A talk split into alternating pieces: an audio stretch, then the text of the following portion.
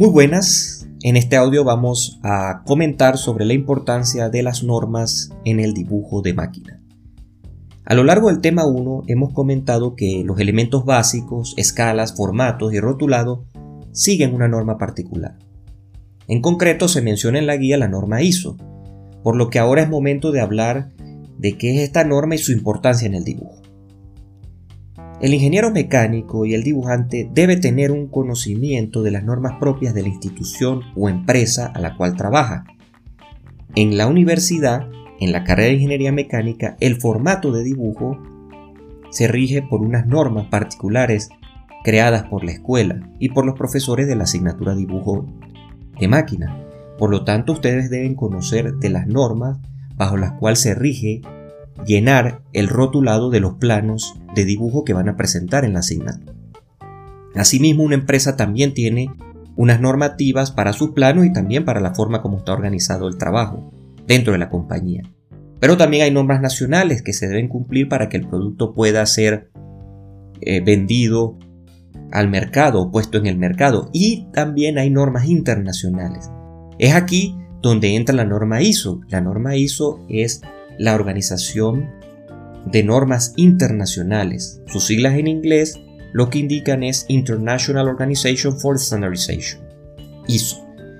Estas normas ISO parten inicialmente de lo que son las normas alemanas DIN, que son las eh, el Instituto de Normas Alemanas. Ellos fueron en Alemania los primeros que notaron la importancia de que el dibujo se rigiera por unas normas particulares. De esta manera, todas las demás personas que utilizaran estas normas entendieran el dibujo con claridad. La norma ISO se basa en la norma IN que es, utiliza el sistema métrico. Los países anglosajones como Inglaterra y Estados Unidos utilizan las normas, el sistema eh, británico de unidades, es decir, pulgadas, pies, eh, libras. Entonces ellos, las normas que utilizan son el American National Standard Institute, las normas ANSI. En la materia, por ejemplo, nosotros utilizaremos el formato carta, que es un formato ANSI-A para nuestros dibujos, pero también utilizaremos el formato ISO A3. Así que estamos inmersos en ambas normas, tanto la norma ISO que proviene de las normas DIN y la norma ANSI. Entonces el ingeniero, todo lo que son los ingenieros, dibujantes o las personas involucradas en un proyecto de ingeniería, tienen que tener el conocimiento de estas normas y los planos deben realizarse siguiendo estas normas para que puedan ser interpretados por otros ingenieros técnicos que forman parte del equipo de trabajo sin necesidad, y esto es lo más importante, sin necesidad de incluir más información que la hay mostrada en esos planos.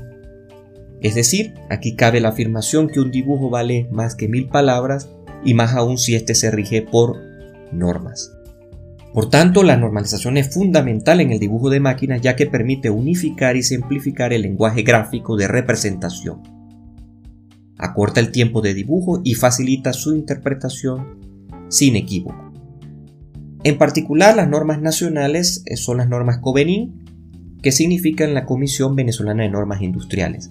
El organismo que verifica su aplicación es Sencamer. Los invito a entrar en la página de Sencamer sencamer.gov.be y ahí pueden ir al apartado de normas y comenzar a descargar las normas de dibujo regidas por Covenin. Esto les invito a que comiencen a descargarlas y vean cómo se redacta una norma, cómo están redactadas, porque en el siguiente tema la primera asignación tendrá que ver con la aplicación de estas normas. Hasta aquí este audio. Es fundamental seguir las normas para un dibujo y lo iremos haciendo a lo largo de los siguientes temas de la materia. Nos seguimos escuchando.